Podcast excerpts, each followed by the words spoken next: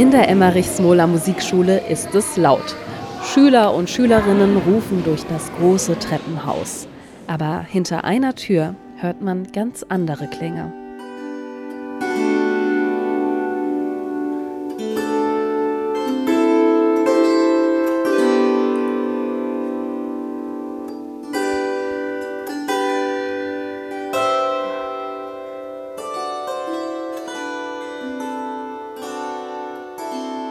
Im Hafenzimmer erklingen zauberhafte Töne.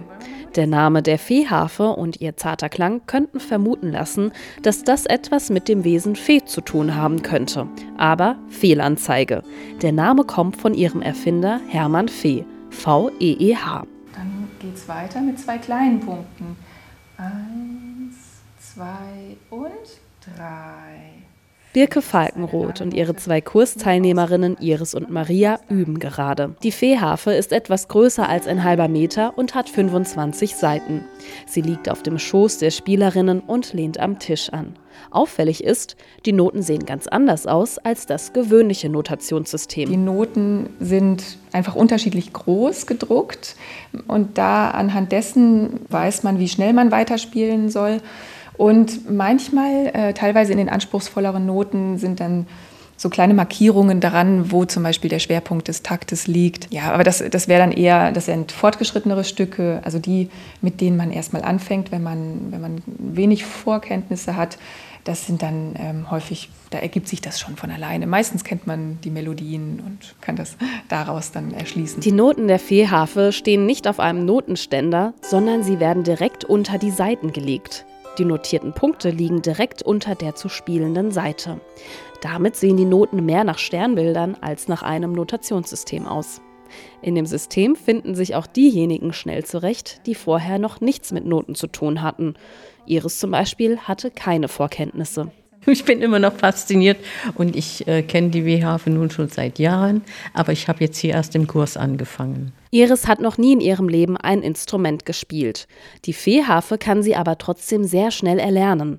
Das macht die Harfe im Vergleich zu anderen Instrumenten besonders, findet Birke Falkenroth. Im Vergleich zu anderen Instrumenten ist, würde ich sagen, dass sie einfach sehr leicht zu lernen ist, dass man keine komplizierte Technik braucht. Es ist eigentlich auch egal, mit welchem Finger man sie spielt, ob es der Zeigefinger oder der Mittelfinger ist. Es ist gleich ein Erfolgserlebnis da ohne dass man besonders viel üben müsste äh, oder besondere Vorkenntnisse mitbringen muss.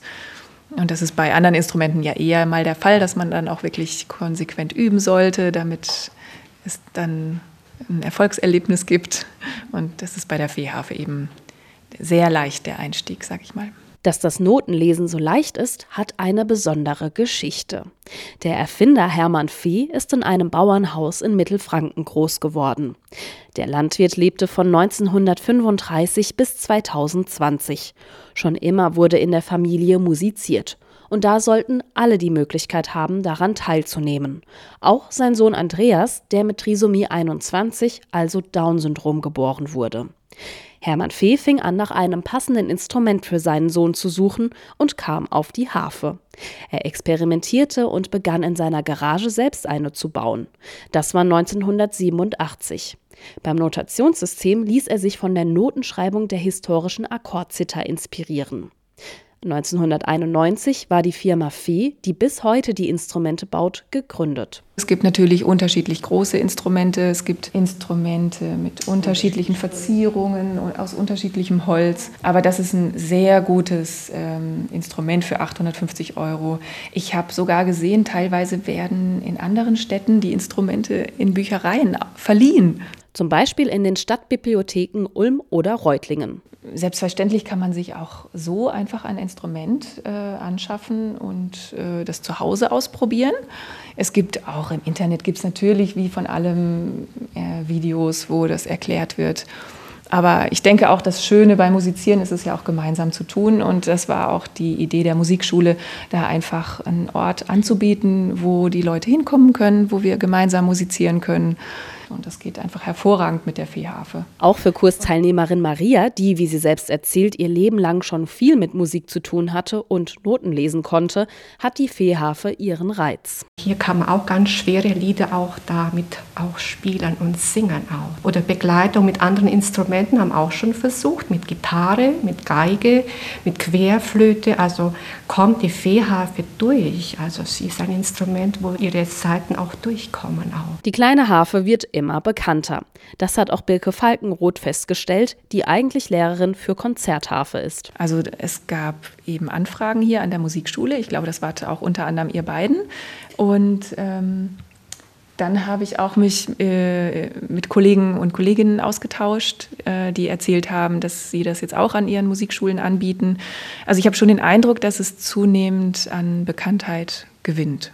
Der erste Feehafenkurs an der Emmerich-Smola Musikschule ist beendet. Aber Iris, Maria und Birke Falkenroth wollen unbedingt, dass es weitergeht. Absolut. Also das Angebot von der Musikschule besteht. Äh, wenn wir genügend Teilnehmer haben, würden wir gerne den Kurs fortsetzen. Äh, also Interessierte sind wirklich herzlich willkommen, sich hier zu melden an der Emmerich-Smola Musikschule. Und dann würden wir den Kurs auch weiter fortführen.